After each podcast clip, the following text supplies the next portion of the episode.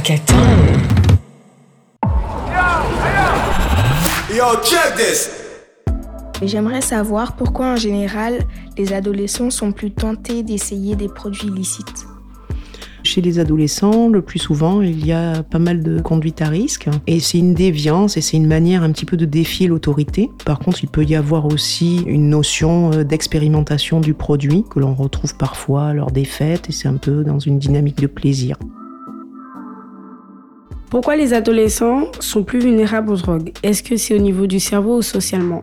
C'est les deux, parce que la maturité cérébrale chez le jeune homme, par exemple, n'est pas atteinte avant 25 ans et chez la jeune femme avant 21 ans. Donc c'est le lobe frontal euh, qui se trouve euh, au niveau du front, hein, dans le cerveau, voyez.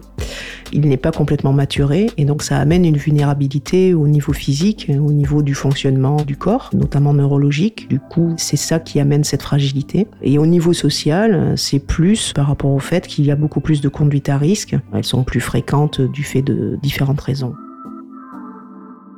Moi, j'aimerais savoir, est-ce que les adultes qui ont des problèmes d'addiction ont commencé à partir de l'adolescence?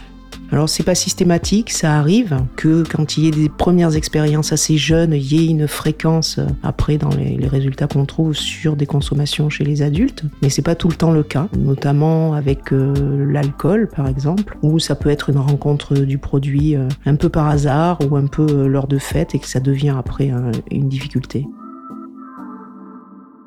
À partir de quel moment, en fait, on peut considérer quelque chose comme une addiction? Alors, euh, lorsque le produit remplace un petit peu toute recherche de plaisir, c'est-à-dire que le, produit prend toute la place dans la vie de la personne et qu'il n'y a plus trop d'envie au niveau social, au niveau familial, et qu'une consommation excessive commence à poser des problèmes, notamment euh, sur l'isolement social, sur la relation avec les amis.